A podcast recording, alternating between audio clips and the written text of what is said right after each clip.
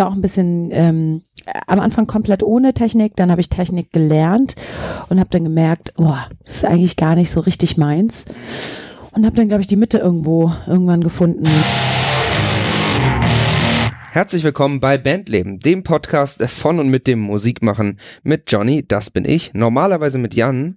Allerdings ähm, ist er, nachdem er Bierbrauer geworden ist, jetzt wohl meinen Informationen nach nach Zypern gezogen, um dort Vögel zu zählen für die Umweltschutzinitiative. Ich bin mir nicht ganz sicher, aber er setzt sich da wohl ein für das Vogelwohl. Ich hoffe, dass wir ihn bald wieder zurückbekommen, dass seine Mission vielleicht bald zu Ende ist.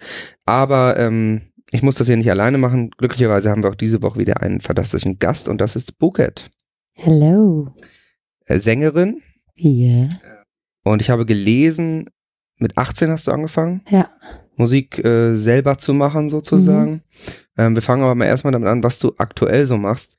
Ich fand sehr eindrucksvoll dein Video zu deinem äh, Solo-Song Remember Me, Mhm. R-M-B-R-M-E. Mhm. Bei mir ist das äh, Vokal, den Vokal wegzulassen schwierig, ne? ja, ja, stimmt. Das geht dann leider nicht mehr. Super krasses Video, auf jeden Fall. Ja, also wir werden es unter der Folge verlinken. Ist jetzt nicht so das gute Laune-Video, Nee. aber zu dem, zu dem Wetter heute passt es einigermaßen so. Krasser Song, krasses Video. Erzähl doch mal so ein bisschen, was du aktuell eigentlich so machst.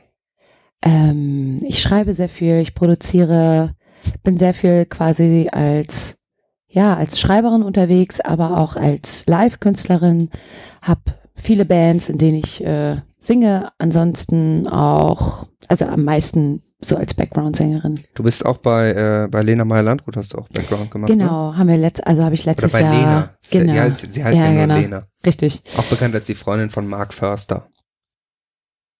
Weiß nicht, ob das noch stimmt. Ich hab Ich Letztens, sag dazu nichts. letztens habe ich, habe ich, ja, kann auch sein, dass das schon bekannt ist, dass es nicht mehr stimmt. Ich fand es aber witzig. Und ich finde es auch immer noch witzig, ihn Förster zu nennen. Förster. aber weißt du, warum der Forster heißt? Nee. Weil der in der Forsterstraße in Berlin sein Studio hatte. Also hat er sich wie so ein, wie so ein Adelstitel. Ist das ja eigentlich Ja, klar. dann. ja. Also man heißt ja auch von Hamburg, könnte man ja auch heißen. Und dann gibt es ja auch Adelstitel, die zu Nachnamen wurden. Also ja, ich war dann so Bukett. Das darf ich gar nicht sagen. ist aber gar nicht so schlecht. Gar nicht so ein schlechter Name. Ist so, verbind, verbindet Welten. Du hast ja auch einen ähm, deutsch-türkischen Hintergrund. ja. So, so wie dein gerade fiktiver Edith Adelsname, quasi eine bunte Mischung. Ja.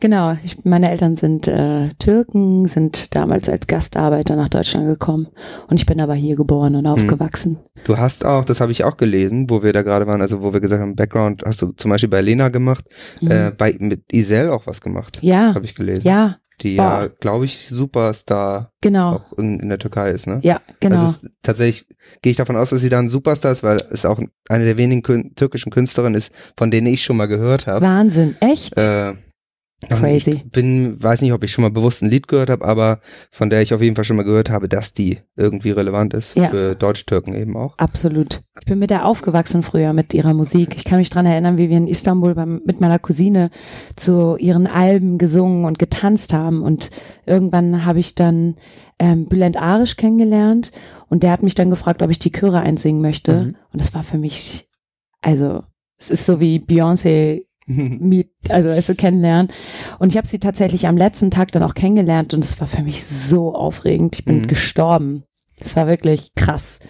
Und dann hat man aber auch wieder gemerkt, dass sie äh, auch nur mit Wasser kocht. Wollte Ne? gerade halt sagen, sie mega auch nur, cool. auch nur ein Mensch ist. ne? Genau. Super entspannt, super lieb und nett. Und das war echt cool, eine coole Erfahrung. Sehr cool. Ja, Ähm, also du machst viel Background-Gesang, genau. aber du machst eben auch deine, deine Solo-Karriere. ne? Genau. Genau. Ich versuche gerade das so 50-50 zu machen. Würde natürlich am liebsten nur Musik machen, nur schreiben und nur produzieren. Aber irgendwo muss ja auch die Kohle reinkommen. Und Mhm. deswegen ist das eigentlich so die Mhm. beste Möglichkeit, weil ich liebe es auch auf der Bühne zu stehen.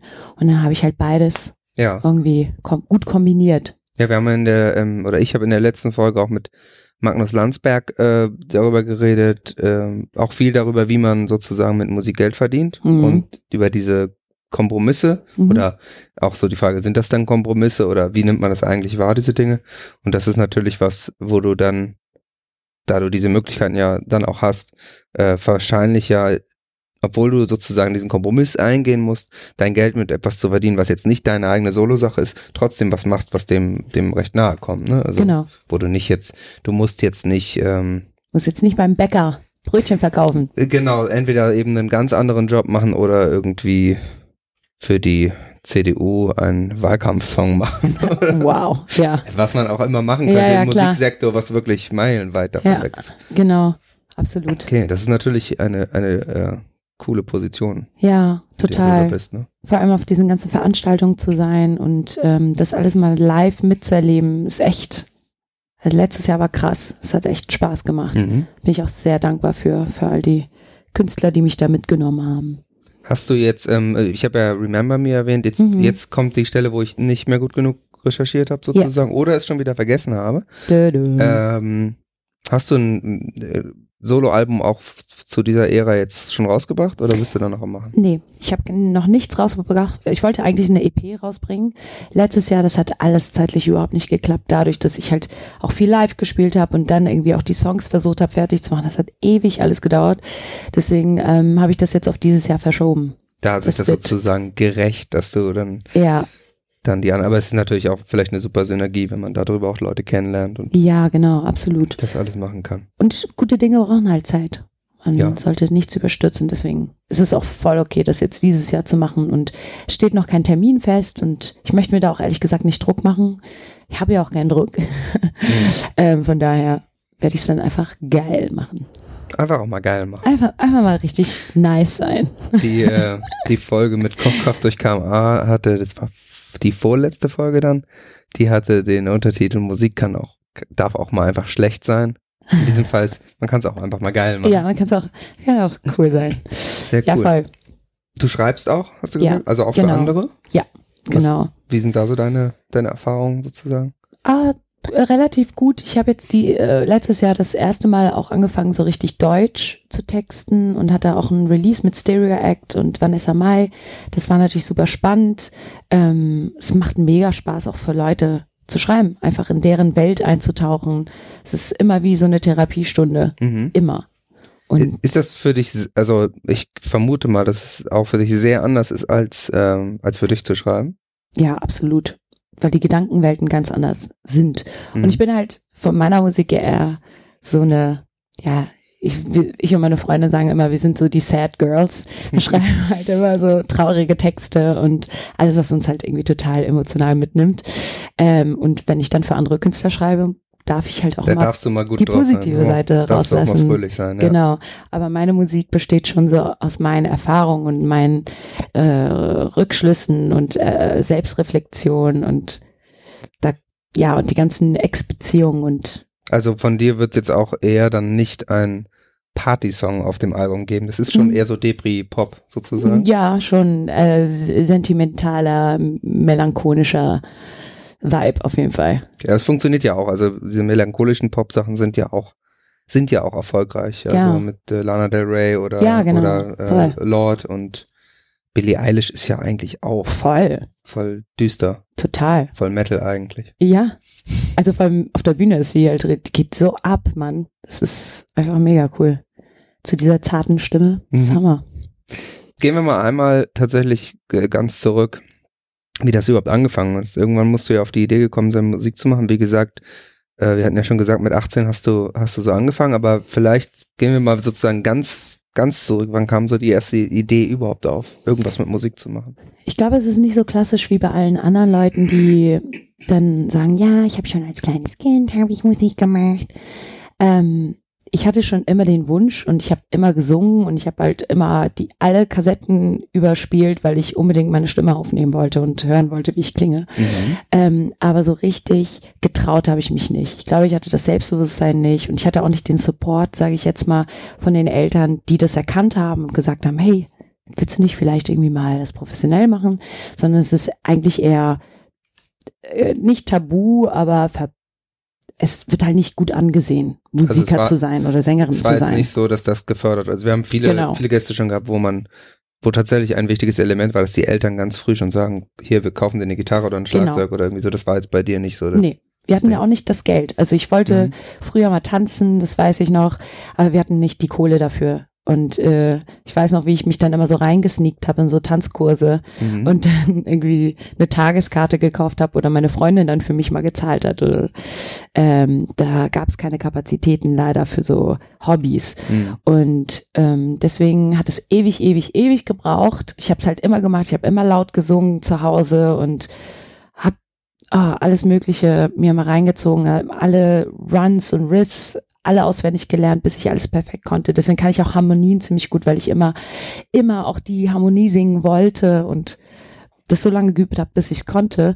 Ähm, aber dann fing es mit 16, also ich glaube mit 15 habe ich angefangen, so Gedichte zu schreiben und ich wusste immer, ich kann Songs schreiben irgendwie Mhm. und habe es aber nie gemacht und habe dann irgendwie mit 18 das erste Mal Magic's Music Maker mir gekauft und habe da angefangen Beats zu bauen und äh, Songs zu schreiben und so fing das dann an und dann kam das eine zum anderen irgendwie. Absolute Klassiker, Magic's Music. Ja, Maker. ne? Hey, Meine ersten Beats habe ich in Apple GarageBand gemacht. auch Hab, geil. aber ähm, das war so ein, so ein Spaß, so ein Hip-Hop-Parodie-Projekt. Hab aber immer behauptet, die wären im Magic's Music Maker gemacht. Einfach nur, Ach um, so. das, um diesen Stempel darauf zu machen, sozusagen. Eigentlich waren es nur so Apple-Loops, die ich dann so aneinander geschoben habe und so. Aber es ist so trash eigentlich gewesen, aber ja, es gab keine andere Möglichkeit. Und das waren so die ersten, die Vorreiter dieses ganzen Baukastensystems. Mhm. So. Schon gut gewesen. Dadurch, dass ich kein Instrument konnte, spielen konnte und das auch nie gelernt habe, war das irgendwie das Beste, was, was Mhm. es so gab.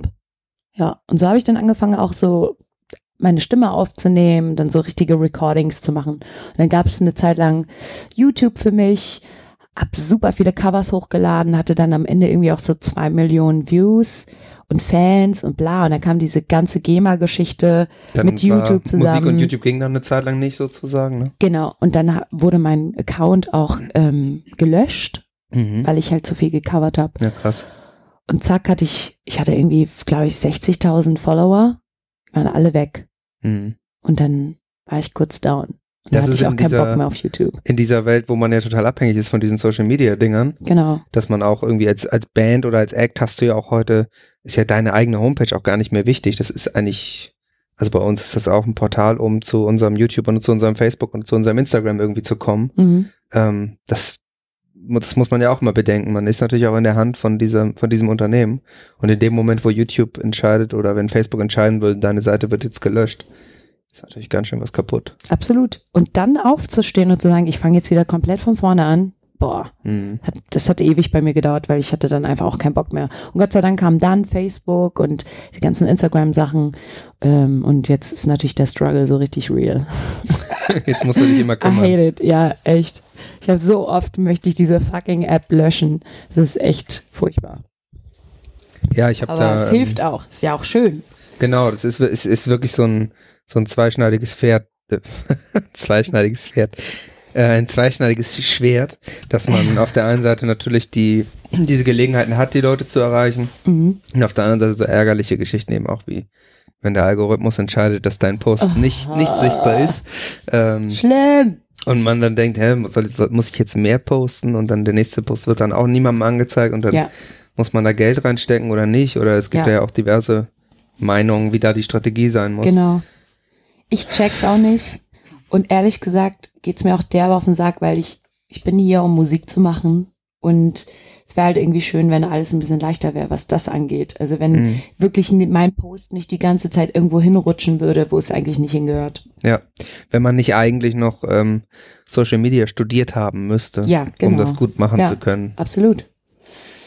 Ja, als Musiker ist man halt für vieles äh, zuständig. Das ist auch, glaube ich, heute, heutzutage tatsächlich, man denkt dann, ja, okay, man könnte ja auch sehen, wenn man jetzt ein Label hat und ein Management, dass irgendjemand das für einen macht. Und natürlich Mhm. haben Leute auch Social Media Teams oder irgendwelche Leute, die sich kümmern.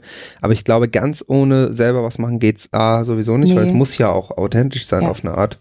Äh, mindestens musst du dich um deine Instagram Stories dann im Zweifel kümmern als Ja. als Star, sag ich mal. Also Capital Bra hat da irgendwie Millionen von Klicks und Mhm. Followern, aber er muss trotzdem sich selbst in seinem Hotelzimmer in Las Vegas äh, irgendwie Ja. dann filmen. Klar, die Ähm, Leute wollen sehen. Also niemand hat keine Arbeit damit sozusagen. Ist schon fast so ein bisschen absurd, dass man manchmal den Eindruck hat, Social Media Arbeit ist eigentlich oder die also eben dieses ganze drumherum ist fast schon mehr als das Musikmachen. Also das, Ist es. oder ist zumindest wichtiger. Ja, absolut. Und wenn du dann mal so die Statistiken dir anguckst, es ist total interessant, weil die meisten Leute ich sag jetzt mal, ich habe so, ich habe zwischen 700 bis 1000 Views auf meine Story und davon sind eigentlich nur so 200 Leute, die wirklich auf der Story bleiben.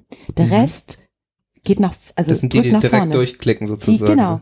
Und also und ich habe mich dann selbst mal ein bisschen beobachtet, wie ich das eigentlich mache und ich mache es tatsächlich auch, Mhm. obwohl ich die Leute irgendwie cool finde, aber ich Aber bin dann nicht so sofort spannend aussieht, dann, genau, dann, dann, weg, direkt ja. zack, zack, zack, Stimmt. nächste Story und, und dann hängt man die ganze Zeit am Handy und hat eigentlich nichts konsumiert, also außer Mhm. ein paar Bilder. So ein paar Fetzen gesehen irgendwie. Genau.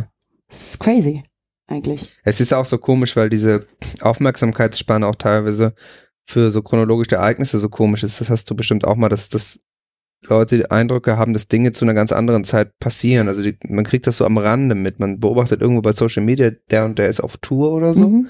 Und dann sieht man den irgendwie ein halbes Jahr später und hat immer noch im Kopf, der ist auf Tour. Ja, Und ich habe es schon total oft erlebt, dass irgendwie dann Leute zu mir gesagt haben, ja cool, ihr geht jetzt hier auf in England auf Tour, äh, viel Spaß. Und ja, das war vor drei Monaten. So irgendwie, ja, da haben wir wohl viel Social Media gemacht. Das ist Ja. im Kopf irgendwie hängen geblieben. voll. Aber ähm, die Leute gucken sich gar nicht genau an, was los ist. Ja, die genau. gucken sich nicht die, das ist eben, wir kümmern uns darum, dass der Inhalt aktuell ist auf der Facebook-Seite und all diese, diese Geschichten oder dass die Bio bei Instagram stimmt. Ja, Aber keiner guckt sich das eigentlich an, Nö. sondern alle gucken die Story, gucken, oh, das ist ein Post, like ich, weg damit. genau. Und den, die, auch der, auch der Algorithmus macht auch den chronologischen Zusammenhang kaputt, weil die Sachen ja gar nicht chronologisch angezeigt werden. Richtig, genau.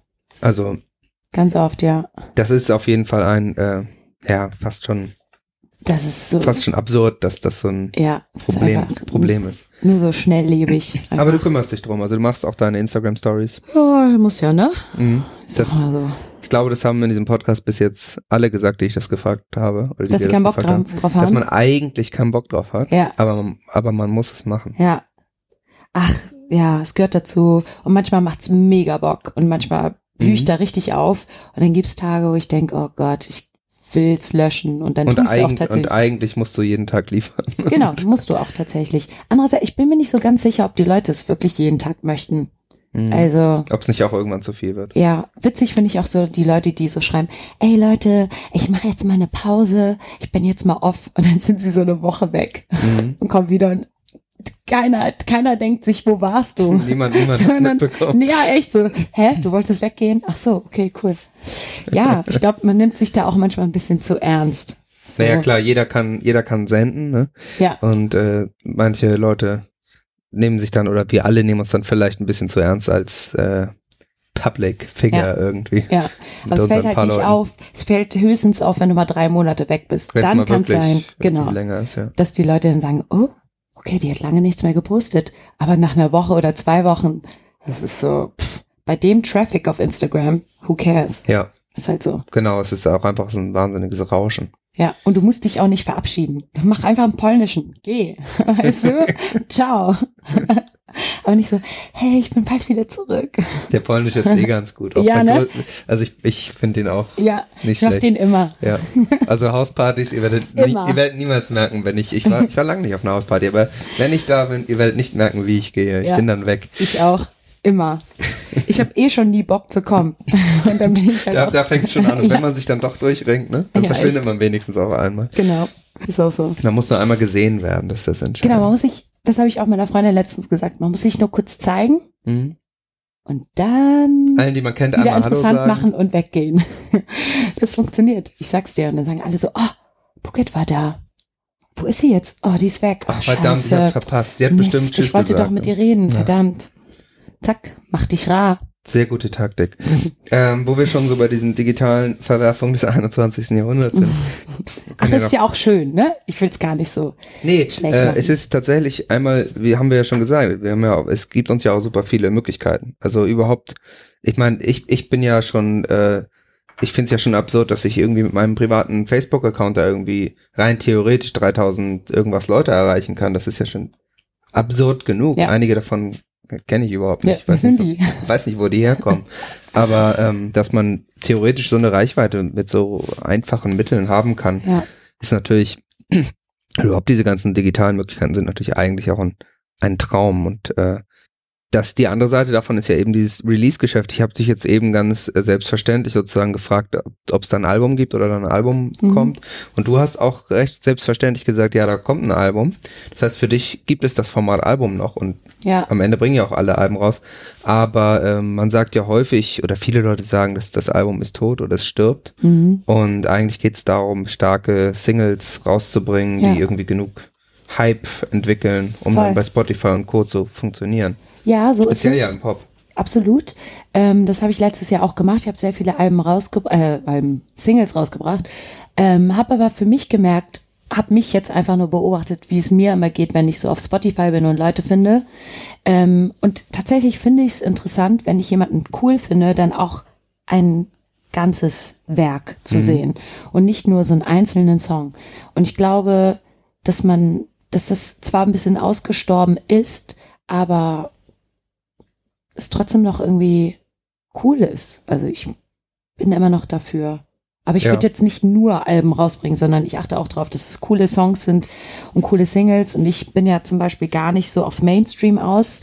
Ähm, von daher kann ich da meine Kunst machen und für mich wird das ein, ein rundes Album so. Aber liegt das auch daran, dass du sozusagen dadurch, dass du als Background-Sängerin eben auch Geld verdienen kannst und so, äh, dass du da, dadurch ein bisschen davon befreit wirst? Also dass du sozusagen jetzt wenn wir jetzt wieder Lena mhm. nehmen, bei der Mainstream-Künstlerin sozusagen Background mhm. singst, dass dich das ein bisschen frei macht, um in deiner Kunst nicht so sehr auf die Charts oder so gucken zu müssen? Mhm, eigentlich nicht. Also nicht, nicht die finanzielle Freiheit, sondern eher, ich möchte Musik machen, die ich fühle.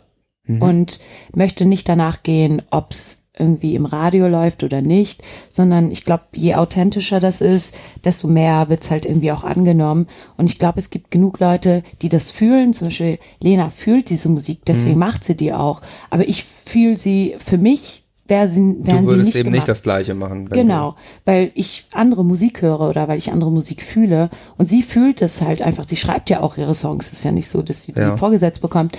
Ähm, und dadurch sind wir halt irgendwie jeder in seiner Welt unterwegs und ähm, es ist beides total berechtigt, aber ich habe nicht, ich möchte nicht den Ansatz haben, dass ich nur wegen Geld Musik mache. Und eben auch nicht sagen, ich mache jetzt ein Album, dann brauche ich drei Songs für den Club, genau. eine Herzschmerzhymne genau. oh, und um irgendwie und nee. eins zum richtig abfeiern. Ja, genau. einer ja, für die so. Mädels dann noch. Nicht so viele Balladen, bla bla bla. Dann noch einer für die Jungs. Genau, genau. Ist ja immer bei bei so, äh, ich sag mal so mit mit äh, wie sagt man so durchschnittlichen äh, Deutschrap-Alben kann man das manchmal so. Ja, Zeit lang habe ich sehr absehen, viel Deutschrap ne? gehört und auch wirklich schlechte Sachen.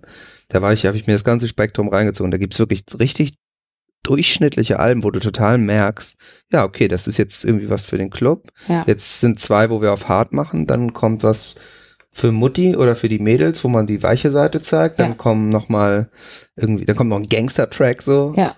Und dann kommt irgend so ein Sex-Track, also irgendwie so ja. eine komische, komische genau. Rezeptliste, so eine Einkaufsliste für ja. ein Album. Darauf hättest du eben keine Lust sozusagen. Nee. Wobei ich jetzt, äh, wenn, also Lena macht das natürlich auch nicht, ne? Das ist mhm. bei ihr, glaube ich, dann einfach, das passt einfach perfekt. Ist einfach gut geknüpft. Ja, Dadurch, sie macht jetzt ja auch keine, also, oder ich kenne jetzt auch von ihr keine Sommer, Sonne, Strand, äh, nee. also dass man so Sachen machen würde, die wirklich ja. nur jetzt für, also Pietro Lombardi zum Beispiel, glaube ich, der hat einfach erkannt, dass man Songs machen muss, die wie Despacito klingen und genau. wozu man ja einen guten Moloko am Strand trinken kann. Richtig, genau. Die schreibt schon authentische Texte und alles, was sie beschäftigt. Und es funktioniert aber auf mhm. einer Mainstream-Plattform. So. Ja. Und bei mir ist halt einfach, ähm, ich habe ja auch nicht den Fame, den sie, den sie hat. Sie ist ja ganz, ganz woanders ja. als ich. Ähm, und ich schreibe halt Songs, die mich beschäftigen und dann versuche ich das so einzupacken, wie es ist und mache mir da gar keinen Stress, dass es jetzt irgendwie krass abgehen muss oder so, mhm. sondern ich will nur, dass die, dass das Gefühl transportiert wird und wenn das, wenn ich das schaffe, dann bin ich schon happy. Und klar habe ich jetzt nicht irgendwie eine Million Streams, aber ich gebe da ein F drauf. Und die Millionen Streams sind ja am Ende auch nur was 12,50 Euro je nach Deal. Also. Ja, echt. Sorry, aber davon kann ich auch nicht leben. ähm, wo wir, jetzt sind wir natürlich von meiner eigentlichen Frage, wo wir vorhin waren, völlig also, abgeschworen. Da, kommen, da kommen wir gleich wieder hin, aber wo wir gerade da sind, weil du es vielleicht schon gesagt hast, möchte ich nochmal eine Kernfrage aus diesem Podcast, die wir öfter mal ähm, versuchen zu beantworten, ähm, einbringen. Warum machst du überhaupt Musik? Du hast jetzt gerade gesagt, du willst, du willst diese Gefühle transportieren. Ist das auch der Kern, warum du überhaupt sagst, ich will eigene Musik machen, ich mache Musik? Ja, voll. Also ich glaube, Musik lässt mich immer irgendwie was Gutes fühlen. Ich liebe auch Musik hören von anderen Künstlern. Ich habe Bock, was zu erzählen. Ich glaube, dass ich damit Leute auch erreiche. Ähm, es ist einfach für mich eine Kunstform, so wie andere Leute irgendwie es geil finden, Pullover zu stricken ähm, finde ich das geil, Musik zu machen. Und ich habe mir dann halt natürlich auch den Weg gesucht, dass ich das auch veröffentliche und jetzt nicht nur zu Hause unter der Dusche mhm. singe, sondern habe versucht, äh, mein Hobby und meine, meine Leidenschaft zum Beruf zu machen. Und das ist eigentlich das Kernding. Und was daraus entsteht, es liegt eh nicht in meiner Hand. Mhm, Ob es jetzt ein Mega-Erfolg ja. wird oder nicht. Genau, wie du eben gesagt hast, es ist nicht so wichtig, dass es ein Riesenerfolg ist. Aber es ist ja schon wichtig, dass, dass äh, dass du es nach außen eben trägst und genau. dass das auch rezipiert wird von ja. irgendwem. Also ich habe schon Bock, dass das Leute hören und ähm, dass vielleicht ich Leute finde, die das auch geil finden und mit mir fühlen und sagen, geil, ich will auf ihr Konzert, weil ich das einfach ultra geil finde und sie singt toll und bla. Ich will natürlich auch gerne eine, eine Gruppe ansprechen damit, aber ähm, würde mich jetzt nicht verbiegen in, im Sinne von, ich produziere, schreibe jetzt einen Song nur für die, mhm. um Mainstream zu landen. Ja. Das ist nicht meine Aufgabe. Das mache ich dann für andere Künstler. Das kann ich dann so rummachen. Aber ähm, wenn es jetzt um meine Musik geht, dann mache ich einfach das, was ich fühle und was ich denke. Und wenn ich dann Leute erreiche, ist es umso krasser. Und wenn nicht, dann äh, gut, dann ja, habe ich Gott sei Dank ja auch Plan B. So. Also dann, dann könntest du, könntest du auch aufhören und würdest nur die Sachen von anderen machen. Oder für andere ja, und mit genau. anderen. Also Hauptsache schreiben und äh, Songs machen. Aber so. du könntest vermutlich niemals ganz aufhören mit Musik. Nein, das könnte ich nicht. Habe ich lange drüber nachgedacht. Und ich, es gibt immer Momente, wo ich das Gefühl habe, ich muss aufgeben und ich mhm. bin vielleicht einfach nicht gut genug oder so. Ich glaube, das kennt jeder Künstler. Ähm, aber witzigerweise ist das so schnell weg wieder. Mhm. Weil ich eigentlich glaube, dass ich das dann doch ganz gut kann. Und die Leidenschaft für die Musik dann doch ja, immer wieder. Ja, ich habe halt richtig überwiegt. Bock, Mann. Ich habe richtig, hab richtig Bock, Songs zu schreiben. Müssen wir schnell fertig werden, wieder Musik machen. ja. ja, es macht halt Spaß. Also ich fühle mich nach jedem Song, als hätte ich irgendwie, weiß ich nicht, einen Kuchen gebacken. So fühlt sich bestimmt auch irgendwie ein Koch oder so, wenn er sein Essen fertig hat und dann so da vor sich liegen hat, dann denkt er so, ja Mann, das war ich, ich hab's gekocht und den Leuten schmeckt's. Boom. Und so habe ich das mit Musik, dass ich das einfach, echt, das gibt mir ja was, sonst würde ich es nicht machen. Mhm. Wenn ich es nur für andere Leute machen würde, weiß ich nicht. Wäre es ja irgendwie auch sad. Wäre es ein bisschen leer. Ja. Wo wir vorhin eigentlich waren, war äh, ja tatsächlich, wie das alles angefangen hat. Mit 18 hast du mit Magic's Music Maker dann die ersten, die ersten Beats gemacht. Ja. Ja. Was, was ist dann daraus geworden? Ach so, äh, ja ähm, ja, schlechte Beats auf jeden Fall. Und ähm, dadurch habe ich dann aber über die YouTube-Plattform mehr äh, ein paar Leute kennengelernt, die da mit mir arbeiten wollten, ähm, die anfangs auch für mich geschrieben haben. Und dann habe ich das aber nicht gefühlt. Und dann habe ich eine Gesangsausbildung in Hamburg gemacht und habe dadurch Leute kennengelernt. Mhm. Und dann ging das irgendwie so langsam los, dass ich halt immer wieder Songs geschrieben, also ich habe immer Songs geschrieben, aber ähm, dass es dann eine andere Ebene angenommen hat und dann wurde es immer besser und ja, habe ich immer mehr Leute kennengelernt. Ist es dadurch dann auch, also diese Background-Sängerin, ähm, Jobs, hast du die dann auch über deine Gesangsausbildung sozusagen? Nee. Bist du nicht, da so rangekommen?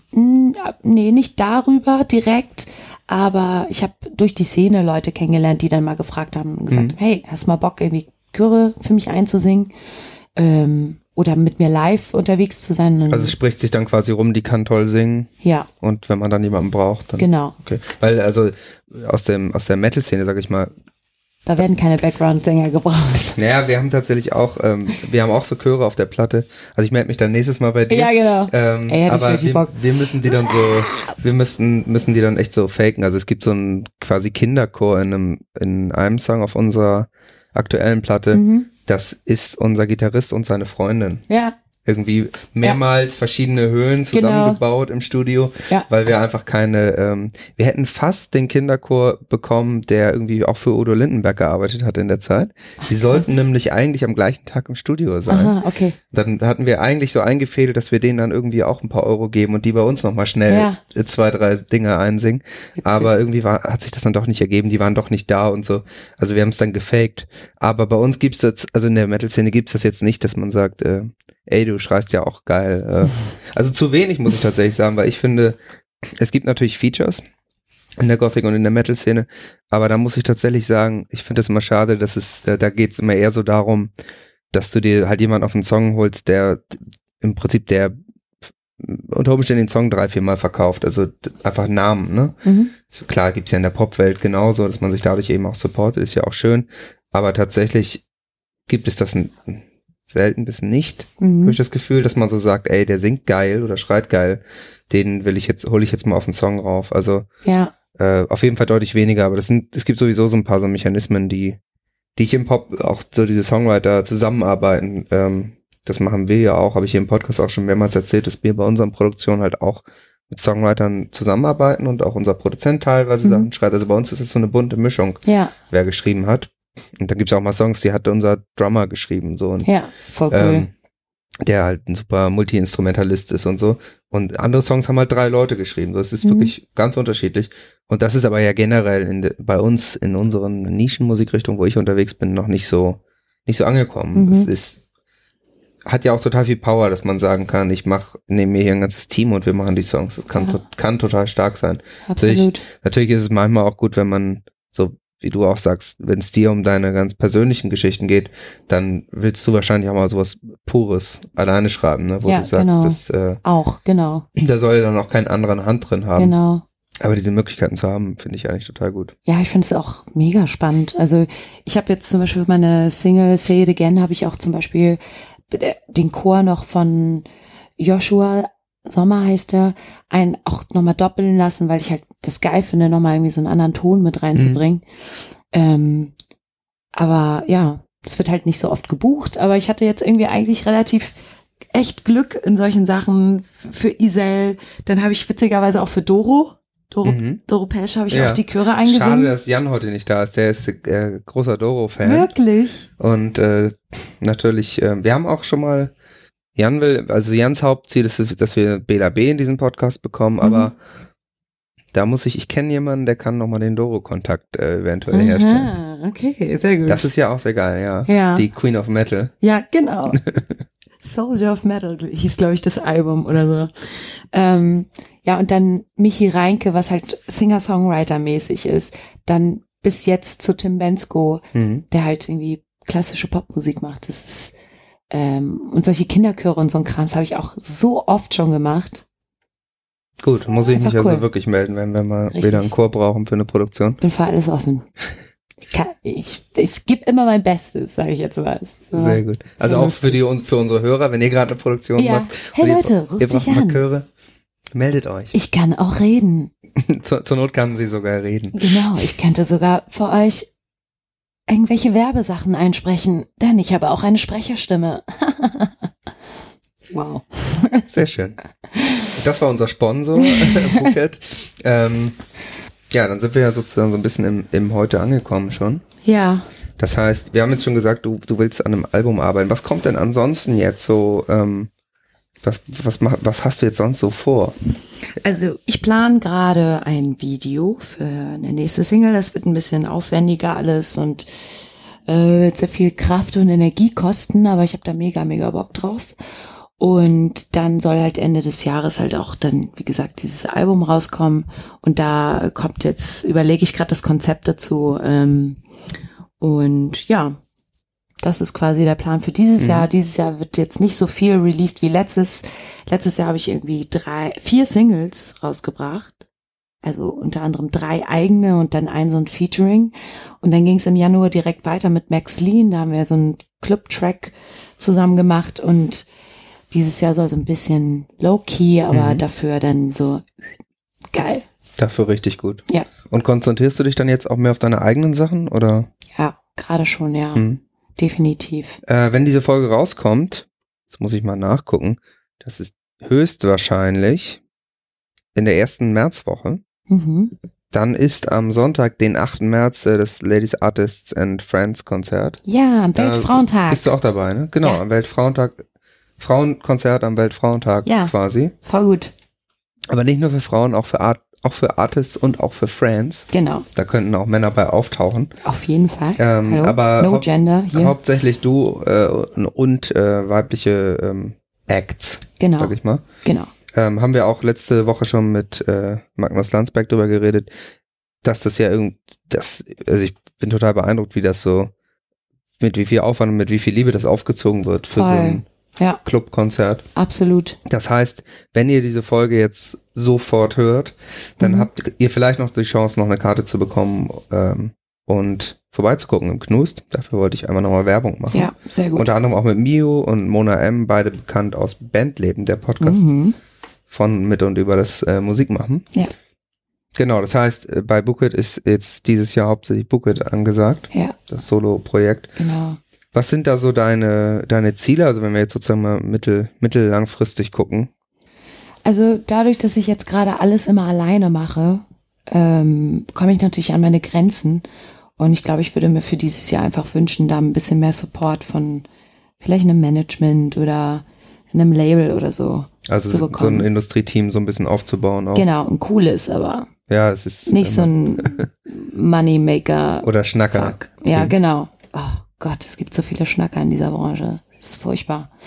Ähm, ich habe Bock auf richtig ehrliche Leute und auf Leute, die dran glauben und Bock haben und auch Zeit investieren und ja, ehrlich einfach sind so. Und Mhm. äh, darauf hätte ich richtig Bock. Dass man da ein bisschen schaut, dass man mit jemandem zusammenarbeitet, der mehr Know-how hat, weil ich bin halt keine Businessfrau in dem Sinne. Ja. Ich möchte das, klar muss man es ein bisschen sein, aber ich find's schön, wenn ich mich nur auf die Musik und auf meine Kunst, sein. genau, Ja. es gibt ja genug Fächer, haben wir ja gerade auch gesagt. Und dadurch, dass ich auch mitproduziere, habe ich auch nochmal eine ganz andere Verantwortung. Ähm, genau, das wäre halt, das wäre nice. Das würde mein Leben nicer machen. ja, Also wenn ihr ein Definitiv. Industrieteam seid, was Bock habt.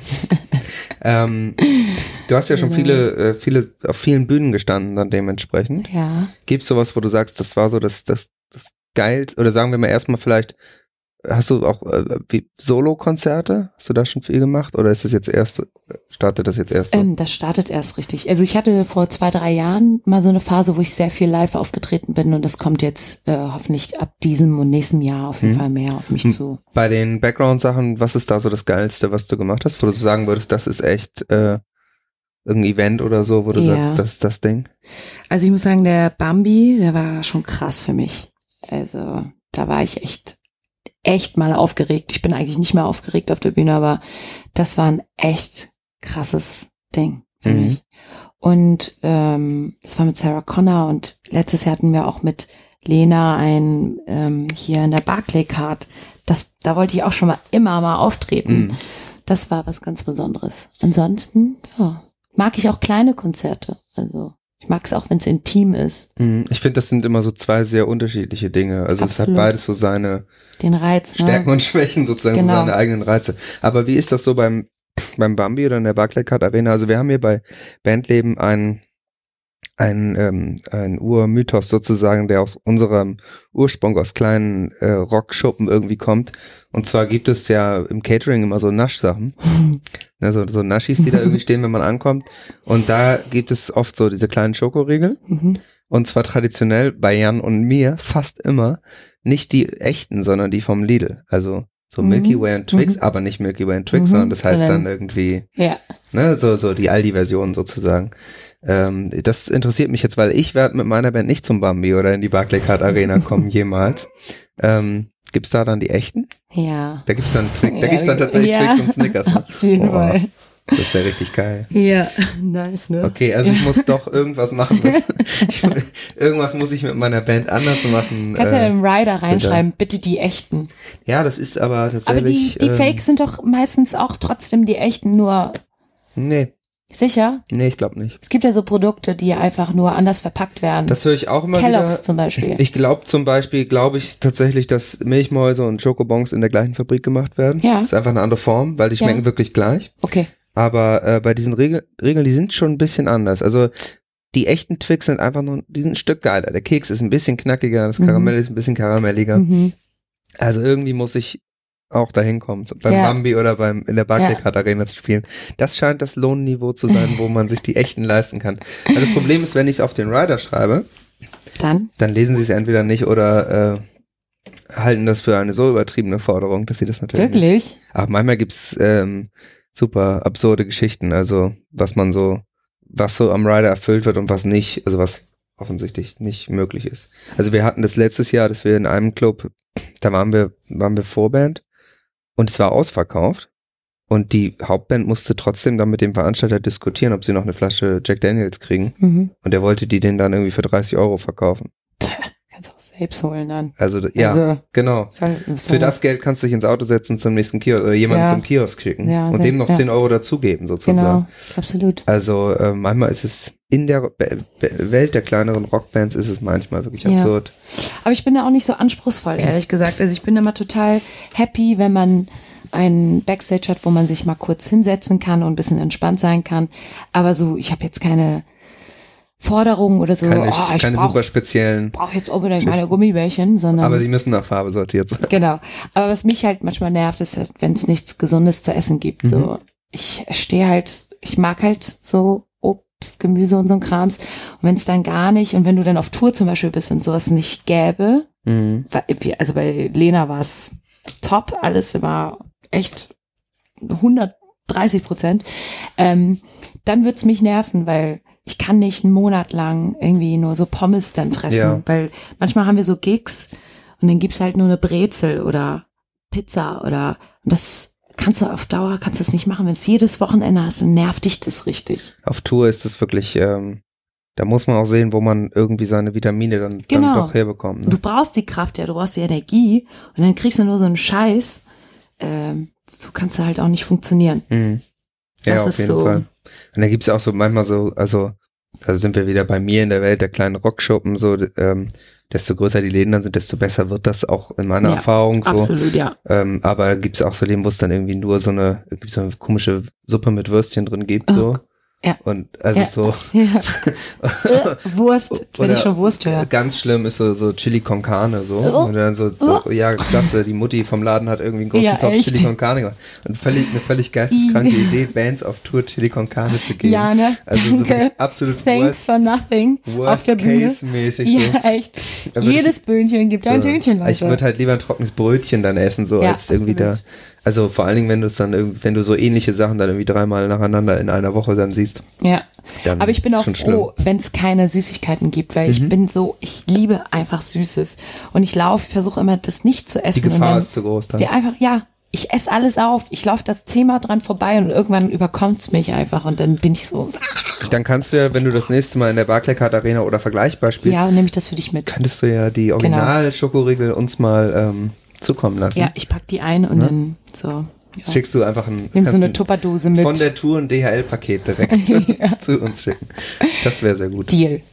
Sehr gut, da haben wir das schon mal klar Da gibt's gemacht. genug. Ja. Da, da, das ist doch keiner. Sehr gut. Das ist, das ist so ein bisschen so, ich habe so, dass du so einen Podcast hast, den du unterstützt mit Süßigkeiten. Ja, genau. So, so wie man so, so Patenschaft übernimmt. genau. Das könnte ich auch mit Bier machen. Es gibt immer viel zu viel Bier. Trinkst du Nicht- Bier? Ja, schon, aber eigentlich nie. aber nicht, ich, aber auf Tour nicht. Also selten. hat mich jetzt auch ein bisschen überrascht, wenn ihr dann da irgendwie quasi Mm, Ja, mittags nee, direkt loslegt und dann. Nee, ich kann das auch nicht. Ich, nee. Ist Meine Stimme ist auch so eine kleine Mimose, die ist Mhm. dann immer so, oh, oh scheiße. Nein, bitte kein Bier mehr. Deswegen muss ich da halt richtig immer ganz diszipliniert sein. Auch Rauchen und so ist immer voll der Killer für mich. Mhm. Ich hasse das. Ich wünschte, ich wäre robuster. Es gibt ja Leute, die ähm, letztens hat auch ein Kumpel erzählt, dass ähm, Max Giesinger total viel wohl auch im Alltag singt, also die ganze Zeit durch die Okay. Wohnung läuft und singt und der das total liebt, der lebt das so. Ja. Ich kann das gar nicht, wenn Du ich musst deine Stimme schonen. ja, ich muss meine Stimme schon, weil ich, ja, das ist ein Mäuschen, was das angeht. Ich habe das auch, wenn ich, also ich muss mich dran erinnern, aktiv, wenn wir jetzt irgendwie auf Tour fahren und also wirklich eben mehrere Tage am Stück weg sind, dass ich äh, auf der Hinfahrt einfach auch die Klappe halte. Ja, genau. Also- Autofahrten sind das Dann, Schlimmste. dann macht man irgendwelche Musik an, singt mit und, Ja. und brüllt rum im Bus und macht irgendwelche Gags und so. genau. Und dann kommst du an, bist eigentlich schon beim ersten Gig halbwegs heiser und dann Genau. wird's ja nur jeden Tag schlimmer. Ja. Also das Schlimmste, das Schlimmste, was ich erlebt habe, war, dass wir auf England-Tour waren und der erste Gig war, ähm, also erstmal habe ich meine Klappe auf der Hinfahrt nicht, nicht gut genug gehalten und die Hinfahrt ist ja lang, wenn man nach England fährt. Mhm. Und dann war der erste Gig direkt in so einem, quasi in so einem Keller, wo es kalt war. Also richtig kalt war einfach. Und da gab es auch keinen Raum, wo es nicht kalt war. Und ich war nach dem ersten Gig, war ich völlig heiser. Oh, Also ich hab- ätzend. Beim letzten, bei der letzten Show, also wir haben glaube ich sechs Shows gehabt. Bei der letzten Show in England äh, war meine Stimme halbwegs wieder, wieder da, wo sie hingehört. Mhm. Und ich habe dazwischen die ganze Zeit die Klappe gehalten und Ingwertee getrunken. Mhm. Quasi durchgehend. Ich hätte eigentlich eine, eine Teeinfusion äh, haben müssen, so. Ähm, das heißt, ich habe eigentlich dann auf dem Rest der Tour nur noch Tee getrunken und bin zur Toilette gelaufen und Mhm. habe zwischendurch irgendwelche Pastillen gelutscht. Boah, ich kenne das so. Also das war, ähm, das kenne ich dann auch. Ich bin da auch empfindlich und ich habe auch immer Schiss, dass ich krank werde. Ja, Also- ich auch. Ich habe da wirklich immer Angst um meine Stimme. Auch. Ja, same. Total. Weil es ist ja quasi dein Kapital auch, ne? Damit verdienst du dein Geld. Du kannst halt nicht wie in einem normalen Job sagen, okay, ich mache jetzt mal eine Woche krank und dann Ja. komme ich nächste Woche wieder, ne? Und arbeite alles auf. Nein, du verzichtest halt irgendwie auf zwei, drei Jobs vielleicht, wenn Ja, du Pech hast. und es ist sozusagen dein, also dein, dein Körper, deine Stimme, dein Körper ist sozusagen dein Kapital, wenn man es dann so sagen ja, will. genau. Ähm, mein Körper ist mein Kapital. Du kannst nicht, du kannst nicht irgendwie mit, mit verschnupfter Nase im Büro sitzen und irgendwie Ja. trotzdem arbeiten. Also Genau. es gibt ja, also ich bin, wenn ich krank bin, dann kriege ich sowieso nichts richtig gebacken, aber ähm, es gibt ja Leute, die auch verhältnismäßig krank noch arbeiten, Ja. egal was sie machen. Genau. Man kann natürlich auch mit einer ziemlich verschnupften Nase noch Gitarre spielen unter Ja, genau. Umständen, Oh, absolut. aber eben kannst nicht du. mehr besonders gut singen unter. Also Ja. Zumindest hört man's dann auch, ne? ja, Mhm, genau. klingt's irgendwie so durch die Nase irgendwie die ganze Zeit. Wenn man ja ein Delay ist, dann geht's. Ja. Dann ist es äh, möglich, aber sonst ist es ein bisschen Ja. schwierig. Und man ist auch eingeschränkt stimmlich, also selbst. Genau, die, die Frequenzen einfach- sind sozusagen weg. Ja. Hast du schon mal auf der Bühne deine Stimme verloren? Nee, äh, tatsächlich war das bei diesem England-Ding so, dass ich wirklich direkt nach dem Auftritt eigentlich keine Stimme mehr hatte.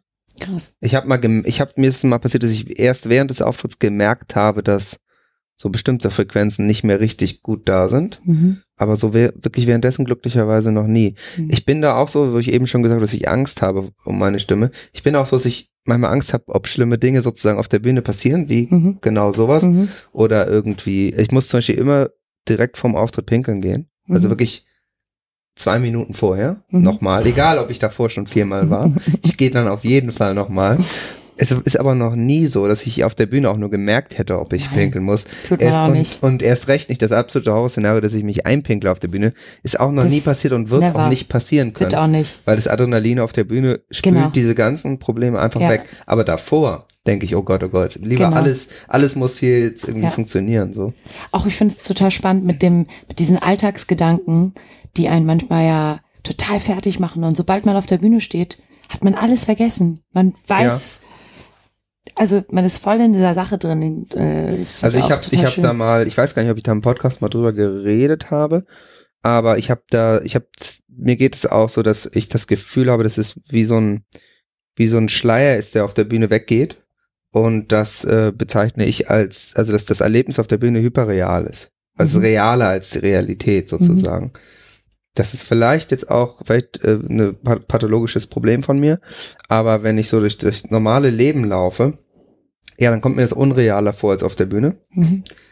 eher so ein bisschen so, als ob ich einen Körper hätte, den ich, den ich, in dem ich sitze, den ich steuere. Mhm. Und auf der Bühne fehlt dieser, fehlt dieses, also dieser Abstand. Mhm. Auf der Bühne bin ich komplett im Jetzt sozusagen. Genau, das ist Und nämlich das im, Ding. Im echten Leben wirkt alles so ein bisschen verzögert, ein bisschen unecht, ein bisschen simulierter.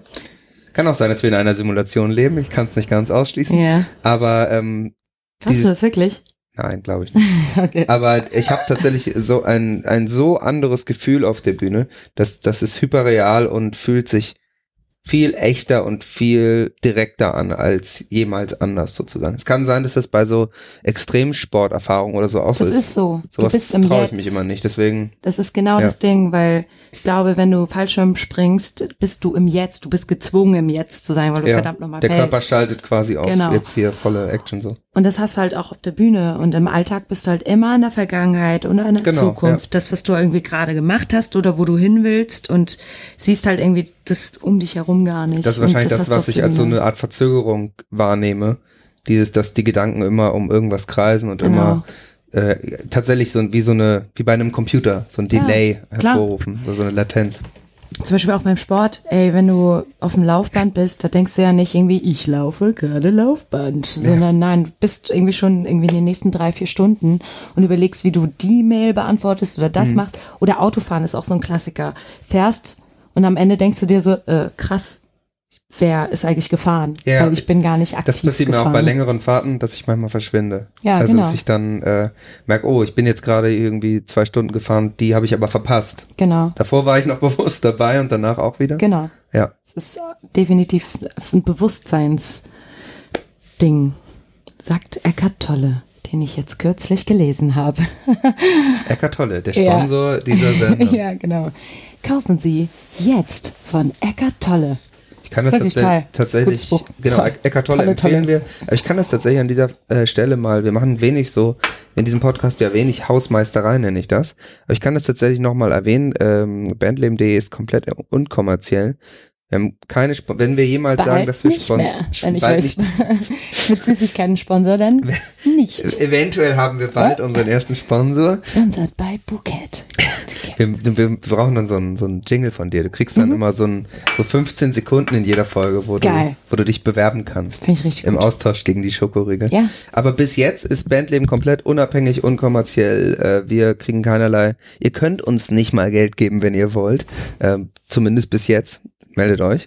Aber ähm, das wollte ich nur einmal erwähnen, weil manchmal wissen die Leute ja auch gar nicht, verdienen wir Geld hiermit oder ist das irgendwie, ja, hat da irgendjemand was von? Nein, wir machen das einfach, weil wir da Bock drauf haben. Voll cool. Ähm, genau, wir sind schon fast am Ende jetzt tatsächlich. Ich sehe da gerade, du hast ein ähm, Autogramm von Carmen Geis. Ja, Why? also. ich, hatte, ich hatte eine Phase in meinem Warum? Leben, da habe ich viel so Trash-TV geguckt. Oh ja. Und zugegebenermaßen habe ich nicht mal besonders viel Geissens geguckt, aber ein bisschen schon. Es ist schon auch eine geile Show gewesen, vor allen Dingen, als sie noch ziemlich fresh war. Ja. Und Robert! ich habe halt viel, auch so schwer verliebt war sehr gut, habe ich geguckt. Das Ah. war so, dicke Leute suchen, suchen Partner. Die wurden so dann miteinander verkuppelt. Das war wirklich, das eine, also Es ist so, so eine, eine, eine der menschenfeindlichsten Sendungen, die, Ja. es, die es auf jeden Fall gab. Unfassbar. Ich finde diese ganzen Bachelor-Dinger und Germany's Next Topmodel teilweise noch schlimmer, noch ein Ja, Tick menschenfeindlicher. Guckst du den Bachelor? Nee. Ich ja. Ich, ich wollte grad- Geoutet. ich ich, ich verstehe es auch nicht, warum man es Es guckt. ist so schlimm. Ja. Vielleicht kannst du mir das. Es ist ein bisschen wie so ein Ja. Unfall. Ach so. Musst okay. halt irgendwie zugucken. Also die, die finde ich noch ein bisschen schlimmer. Bei Schwer verliebt hat man immerhin noch so getan, als ob man, also die haben, die waren immer noch nett zu denen, so, die haben zwar die natürlich bloßgestellt, aber die haben halt auf der anderen Seite auch denen irgendwelche Leute vorbeigeschickt, in die sie sich verlieben sollten. Mhm. Und die haben immer Kuchen mit denen gegessen. Also jede Folge hat damit Ey. angefangen, dass sie dann zu den Kandidaten, ich glaube, das hat, hat Vera gemacht. Ich bin mir aber nicht mehr hundertprozentig sicher. Ähm, die Moderatorin dann zu den Kandidaten kommt. Die, Die by the way, einen sehr absurden Instagram-Kanal hat. ich zeig dir gleich noch meine Vera Gewürzbox. Und Äh. meine Instagram-Nachrichten von Vera an mich. Äh, was? Mhm. Okay, Das now checken wir gleich talking. nochmal aus. Ich bin voll drin. ähm, jedenfalls eine Zeit lang war ich sehr im Trash-TV-Game Mhm. und dann bin ich so durch Zufall auf, auf Carmen, Ge- also auf die Geistens natürlich gestoßen und darauf gestoßen, dass Carmen Geist eine Single rausgebracht hat. Ja, Jet Set. Genau, einmal das. Sie hat danach aber noch einen Song rausgebracht. Dass ich das überhaupt weiß. Um den geht es, glaube ich, dabei. Das war irgendwie so Miami Love oder irgendwie so. Oh und ähm, dann irgendwie, aus irgendeinem Grund bin ich auf ihrer Homepage gelandet und da gab es ein Gewinnspiel. Und manchmal gibt es so Gewinnspiele auf Homepages, auf die keiner geht. Ja, Und dann ja, schickt man da eine E-Mail hin Ja. und, und sagt, Und gewinnt. ich möchte teilnehmen.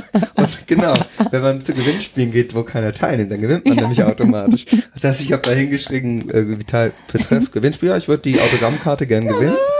Und dann habe ich die, glaube ich, zwei Tage später gewonnen. Und Wow. weil ich einer von den fünf Leuten war, die sich da gemeldet haben. Vielleicht warst du auch der eine, Einzige. ein Carmen Geist Autogramm. Mm, cool. Und ähm, ja, das ist eine meiner wichtigsten Trophäen.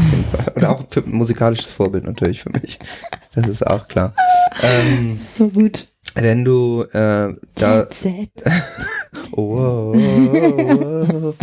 äh, wenn du so so, auf der. Bühne warst und so gesungen hast, sagen wir mal zum Beispiel bei Lena, die spielt ja wahrscheinlich jetzt auch Konzerte, die, die jetzt nicht nur eine halbe Stunde lang sind, Mhm. das ist ja ganz schön Arbeit. Was machst du dann als allererstes, wenn du von der Bühne gehst? Alle umarmen. Das ist das Erste, was wir eigentlich machen. Wir umarmen uns und dann gehe ich tatsächlich snacken. Mhm. Also du packst die Schokoriegel für Bandleben ein und genau. isst die gesunden Snacks. Genau. Ich esse dann so die Weintrauben. Ich weiß nicht, ich muss aber danach immer so ein bisschen entweder was trinken oder was essen. Mhm. Und Die ich Energie brauche auch ein bisschen auffüllen. ich brauche auch Ruhe, ganz oft Ja. danach. Also ich bin dann kurz gehypt und total glücklich, aber dann muss ich mich kurz auch hinsetzen und bin, ich bin dann wirklich ausgepowert. Es ist nicht Mhm. für mich nur so, yeah, geil, alles, und sondern das ist auch körperlich anstrengend einfach. Ich gebe wirklich 200 Prozent dann. Und deswegen, und, aber es geht allen so. Die sind dann alle Mhm. eher so in so einem Chill-Mut. Okay. Ja, ist auf jeden Fall interessant, dass wir jetzt oft Umarmen gehört haben, nachdem wir auch schon ganz andere Antworten gehört haben. Aber Was denn Ähm, sonst? Was machen die anderen? ne, Drogenkonsum haben wir schon gehört. Ähm, Nee. Dann, Wirklich? Ja. Oh, krass. Dann ähm, Ich bin ja so ein Antidrogi, ey. so Sachen, also, also ich mache ja ähm, nicht immer, aber ich muss meistens auch, brauche erstmal Ruhe. Also ich breche weitestgehend auseinander so. Und also ich bin auch körperlich verausgabt danach und ich brauche oft danach wirklich, also ich muss im Prinzip danach eigentlich alleine in einen schwarzen Raum ohne Licht so. Mhm. Äh, also wie so eine, also müsste ich eigentlich wie so Ja. eine, ich muss einmal weg von allen. Ja. So. Und einmal ganz alleine und, und sein. Es ist auch tatsächlich so ein Gefühl, dass ich manchmal, es ist ein sehr psychologischer Podcast, was meine Person betrifft, diese Folge. Aber ich habe tatsächlich manchmal nach Auftritten das, ein Gefühl von extremer Einsamkeit. Hm. Oh, Und äh, das, das kann äh, ich voll verstehen. Das also- haben aber viele. das ist dann so ein, ja, wie so ein so richtiger Blues danach. Irgendwie, das Ja. geht dann auch wieder weg, aber Ja. erstmal muss ich dann einmal so, Ja. wirklich mich einmal so abklinken auch. Ich bewundere auch Künstler, die so direkt nach dem Konzert dann noch Meet and Greet oder Mhm. irgendwelche Autogramme ausge ähm, schreiben, weil ich bin dann ganz porös danach. Ich fühle mich Ja. dann auch wie du. Also ich brauche so erstmal eine Pause, Ruhe. danach kann ich genau. das auch dann wieder machen. Genau, aber da muss schon eine Stunde Aber- Minimum vergehen Mhm. und dann komme ich wieder zurück ins Leben. Dann aber, bist du back. Genau, aber pff, schon krass. Ja, ähm, das war. Tschüss. Hast du, hast du noch etwas, was du, was du, noch etwas, was du bewerben möchtest oder dringend loswerden möchtest? Bewerben, ähm, ja, ich habe ja vor, im Dezember habe ich eine Single rausbe äh, rausgebracht, die heißt Guessing Games und da würde ich mich natürlich freuen, wenn sich das Leute auf Spotify anhören würden und vielleicht sogar in ihre Playlist tun würden. Denn meine Algorithmen sind scheiße, by the way. Ich habe noch nicht mal ähnliche Künstler auf Oh, Spotify. das ist wirklich, ist ja ich bin, äh, gefühlt habe ich ein Liebesleben mit Spotify Artists, mit, äh, mit dem Team da, Mhm. weil ich den immer wieder schreibe und sag, ey, das ist immer noch nicht. Und wir haben wöchentlich Kontakt. Das ist richtig nervig. Ja. Schwierig. Life is, Ähm, life is sad. Wofür ich tatsächlich im Podcast noch gar keine Werbung gemacht habe, wir haben eine YouTube-Playlist. Ah. Mit Videos von, mit jeweils, von jedem Gast ein Video. Ah, Und da kommst du natürlich auch rein. Ich werde Was wahrscheinlich Remember Me rein tun. sehr cool, ja. Also es kommt dann rein, wenn die Folge rauskommt Mhm. und da wird wohl Remember Me drin sein. Es sei denn, du schreist jetzt und willst da was anderes drin Nö, haben. ich, ich stehe Aber also, finde ich- finde ich stehe da total stark. hinter. Ja. Und- es war ein bisschen gewöhnungsbedürftig und Ja, unerwartet. Diese YouTube-Playlist ist ja sowieso eine wilde Mischung dann. Sehr gut. Und äh, genau, ihr findet uns auf www.bandleben.de, auf Instagram, auf Facebook. Wir machen gleich noch ein Foto für Instagram. Yippie. Ein, ein Groovy sagt man, wenn mehrere Leute drauf sind. Das ist Jugendsprache. So Ein wie was? Selfie, aber es ist ein Groovy. Ah, wegen Group. Eine Zeit lang haben Leute versucht, das so einzuführen. Einzuführen. Wahrscheinlich Leute vom Duden.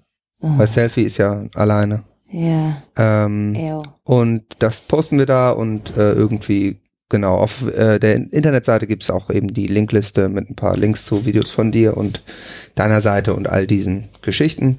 Ähm, ja, vielen Dank an dich, dass Danke du mitgemacht dir. hast. Voll. Und Hat Spaß gemacht. Äh, ich wünsche euch allen ein, ähm, ein schönes Leben und ich hoffe, dass wir Jan bald wieder dabei haben. Ich werde mal versuchen, ihn für nächste Woche wieder zu erwischen. Ich muss ihn mal auf Zypern anrufen. gucken, ob er schon genug Vögel gezählt hat. Hm. Gute Nacht. Tschüss.